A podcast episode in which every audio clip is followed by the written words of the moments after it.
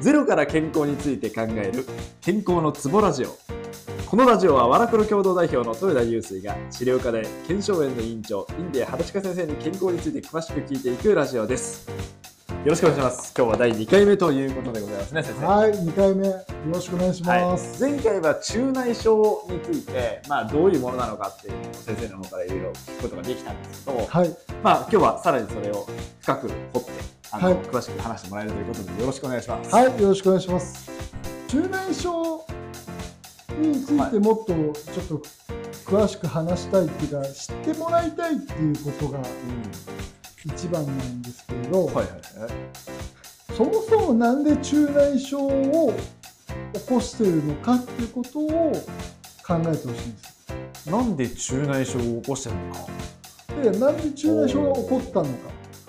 もう、この間の話だと、その、手引っ張っちゃうとか、そういう話ですよね。そうですよね。うん。まあ、子供同士で手引っ張り合って力が強くて、うん中内症が起こすってこともあるんですけど、うんそれはまあ子供同士のふざけまあまあまあまあ。なんでうんいいんですけど、一番考えてほしいのは親が子供に対して手を引っ張って起こした中内症ってどういうものなのかってことをもうちょっと深く考えてほしいなっていうのがある、んですよなるほど。なるほどまあなんか想像できるシチュエーションですよね。ななんだろうそうですよね例えば、う。ん。あのー遊園地そうそうそう、でわかりますわかります。はね、子供はこっち行きたいでももう、まあ、閉園し開閉園時間閉園時間とかね。帰らなきゃいけないから引っ張うんる、引っ張るとか。で痛めるとかうんうんうん次こっち行きたい親はこっち行きたいああ、なるほどね。はい売店みたいなとこ入ったらおもちゃなんかあればね、ね子供がこれ見たいとかってなったらダメよとかって。よく見,、そうですね見かけますよね、そういう光景はね。そうなんです、うんだから中内症が起こっているっていうのは今お話しした通りに親の意思と子供の意思が逆な時に起こるっていうことなんです、ああ、確かにそうですね。そんな感じしますね。そうですよね。だから親が自分の意思に対して子供に強制をしたときに反発作用として症状が出るってこああ、なるほど。となんです。症状っていうか怪我をするってことですね。だから中内症を起こした時っていうのは、うんそれをしっかり僕は考えてほしいんですね。うん、なるほど。どういうことか。そもそもなんでかってことですね。そうっす。んうんうん。どういうことかっていうとやっぱり中内症を起こした怪我をした痛めた、うん。はいそれで終わりじゃなくってうん。そもそも親と子供の向き合い方の中でしっかり子供の意思に沿って行動できてたのか。なるほど。逆に子供の意見を聞いていたのか。うん。っていうことを改めて知ってほしいんです。うんうんうんうん。で例えば、ね、交通事故一歩手前にこうやって引っ張ったとかうん。そういったことをイレギュラーなことで中内症を起こしたっていうのは置いといていただいて、うんうん。まあ、守るためにね。そうですね。ん。ただたださっきの遊園地の話のようなもので起こしたっていうことに対しては今後うん。の子どもの成長の過程だったりとかうん。親と子どもの間柄に影響を与えるものなんだよっていうことを中内症を持って知ってほしいんです。なるほど、なるほど。あーわかりました、わかりました。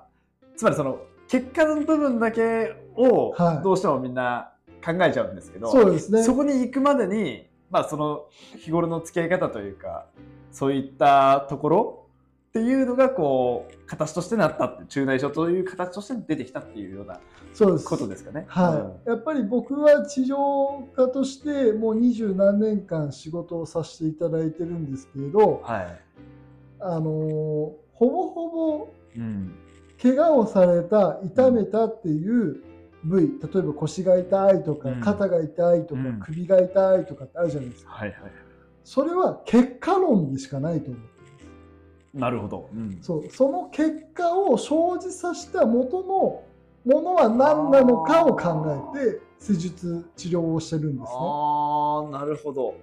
そういう意味での根本的な治療ってことそうですねはいだから結局例えば肩痛いっていう症状っていうか怪我あるじゃないですか、ええええそれが誰かに殴られたとか、うんぶつけたっていう風に痛めたんだったらそれ原因はぶつけたとか殴られたっていうものじゃないですか。はい。ですけど何もしてないのに肩が痛いっていうのは、肩に何かが起こったわけではなくってなるほど。何かの問題が起こったことによって肩に痛いそうですね。なるほど。ってことはその肩に対してアプローチだったりとか考えるんではなくて一歩手前のものは何なのかを考えていくってことです。確かに言われて、まあ、腑に落ちたというかあれですね結構日常でそういうのって原因と結果をこう取り違えちゃってるっていうか、そういうことはありますもんね。そうですね。今の肩の話なんかまさしくそうですよね。うん、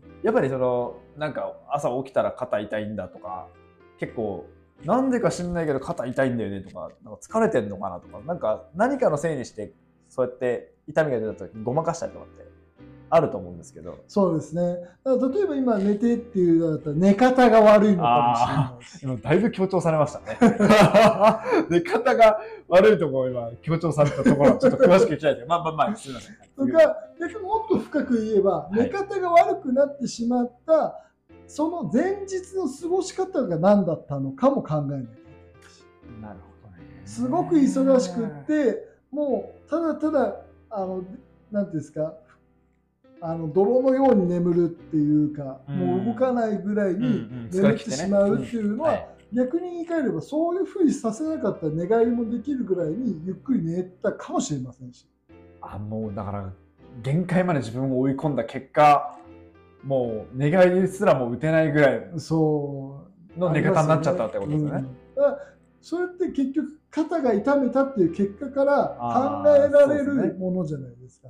そうですね、そうですね。はいうんってことは肩をよくさしてもまあそっちそっちが変わってなかったら同じことだってことですね。そうそうそうそうだからそこを考えてもらいたいなっていうことも一つさることながらやっぱり体っていうのは結果だけ見てたんじゃダメなんだよ。結果は僕からしては体からのサインなのなるほど。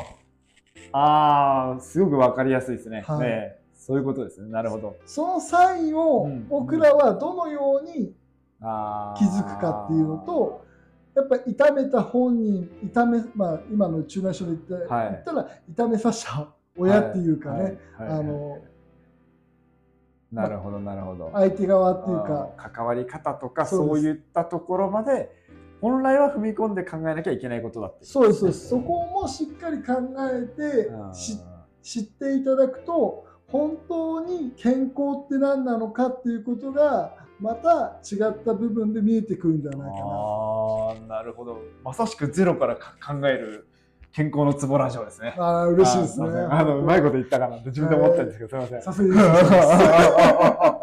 なるほど、はい。い、やでもそれ本当なんかわかるわかりますね言われて。なんかその肩が痛いからまあ受診してででなんかどうして痛みが出てるのかみたいな。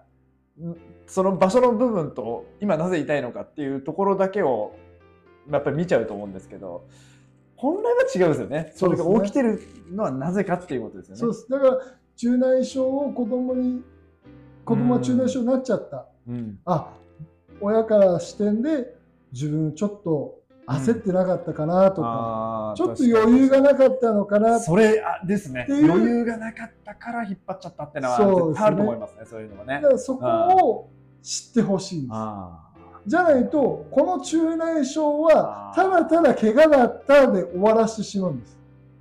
そういうことですよね。そうすると今後うん。の成長過程や子供に対しての教育の中でそれってちゃんと子供の目線に立ってますかっていうことがまた分かんなくなってしまうこともあると思いますしうん。次はうん。中内症っていうサインではなくてもっと深いサインでうん。親だったりとか、その子に対して示してしまう可能性だって大いにあると思うんです。うん。うん。うん。うん。